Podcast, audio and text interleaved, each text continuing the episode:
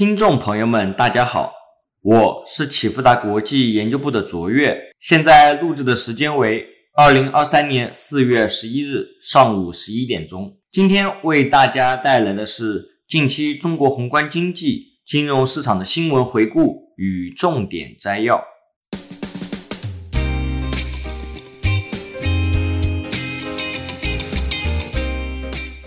政策方面，法国总统马克龙于二零二三年四月五日至七日对中国进行国事访问，随后发表中法联合声明，具体内容包括：一、加强政治对话，促进政治互信；二、共同推动世界安全与稳定；三、促进经济交流；四、重启人文交流；五、共同应对全球性挑战。四月十日。主板注册制首批十家企业上市。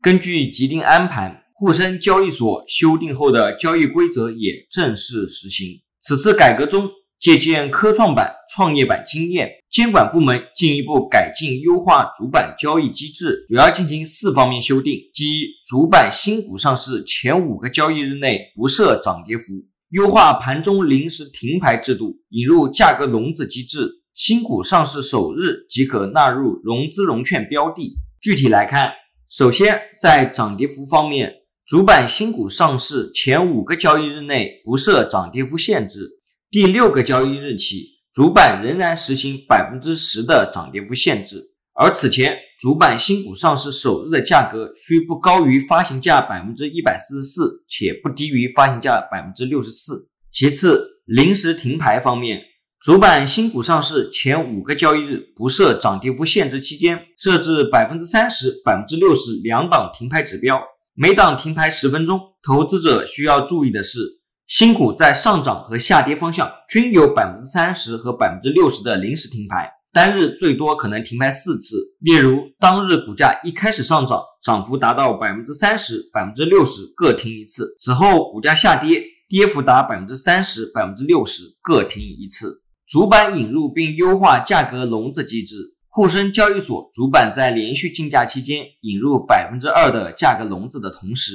增加十个申报价格最小变动单位，一个最小价格变动单位为零点零一元的安排。超出范围的申报将被拒单。在拒单机制下，买入价格大于现价的百分之一百零二会直接成为废单。科创板则保持原百分之二价格笼子不变。且不引入十个最小价格变动单位，为更及时、更精确地追踪中国经济动向，启福达国际研究部使用多项高频数据，以就业与服务消费、汽车、房地产、出口、其他工业生产等五大维度构建中国周度经济指标。经过参数调整后，该指标与中国名义 GDP 同比的拟合度提升至百分之六十七，具备较好的解释力度。截至二零二三年四月九日当周。启福达国际中国周度经济指标从负六点二升至负五点七九，主因是汽车、地产回升幅度大于出口、就业与服务、其他工业生产。另外需要一提的是，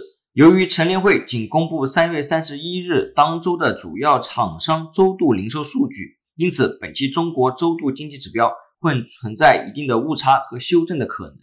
宏观经济数据方面。近两周公布二零二三年一到二月工业企业利润和二零二三年三月官方制造业 PMI，本周将公布三月 CPI、PPI、进出口新增社融以及 M 一、M 二。工业企业利润方面，二零二三年一到二月中国工业企业利润同比从百分之负八点三四降至百分之负二十二点九。从量价利润率的角度进行拆解。工业增加值同比从百分之一点三升至百分之二点四，PPI 同比从百分之负零点七降至百分之负一点一，利润率同比从百分之负八点八五降至百分之负二十二点九五。利润率同比大幅回落是工业企业利润同比大幅下降的主要原因。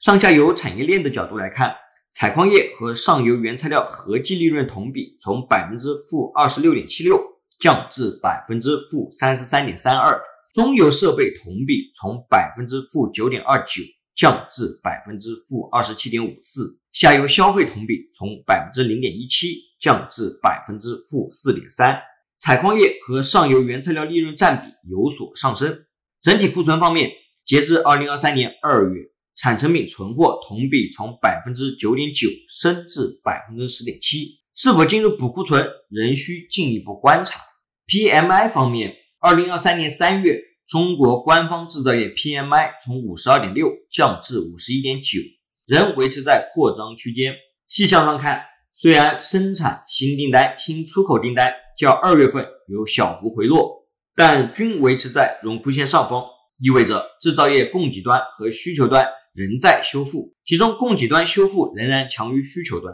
另外，春节错位因素可能是 PMI 数据环比回落的原因之一。虽然采购量持平，但进口原材料库存、产成品库存均有不同程度的回落，意味着企业的补库存意愿有所下降。叠加欧美银行暴雷，引发原油、铜等国际大宗商品价格回落。导致原材料购进价格和出厂价格承压。从企业规模来看，大中小型制造业 PMI 有不同程度的回落，其中中小型企业降幅更为明显，但仍然保持在荣枯线上方。结合我们中国经济周期的观察，我们认为中国正处于新一轮经济周期的底部，修复有望延续，但过程受欧美经济的不确定性影响，可能会更加的曲折。市场方面。上周上证指数上涨百分之一点六七，深圳成指上涨百分之二点零六，创业板指上涨百分之一点九八，科创五零上涨百分之七点三五，沪深三百上涨百分之一点七九，上证五零上涨百分之零点八六，中证五百上涨百分之一点九七。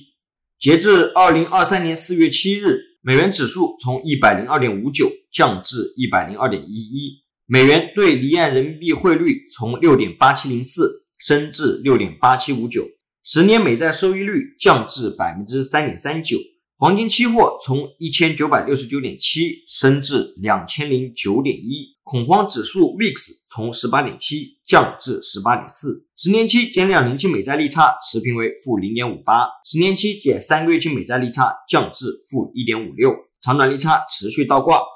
一九八五年以来，十年期减两年期美债利差和十年期减三个月期美债利差均变为负值后，美国经济陷入衰退的概率为百分之百，意味着二零二三年美国衰退已成必然。截至二零二三年四月十日，CME 联邦基金期货隐含的加息概率显示，美联储加息终点发生于二零二三年五月，利率区间在百分之五至百分之五点二五。与二零二三年三月的利率点阵图预期保持一致。美欧央行大幅加息对实体经济的负面影响初步显现。今年三月，美国硅谷银行、签名银行陆续破产，瑞士信贷被瑞银收购等风险事件频发。美国商业银行存款持续流失，工商业贷款和不动产抵押贷款开始减少，均显示美国经济下行压力仍然较大。但美国就业市场仍然保持一定韧性。本周将公布美国三月份通胀数据，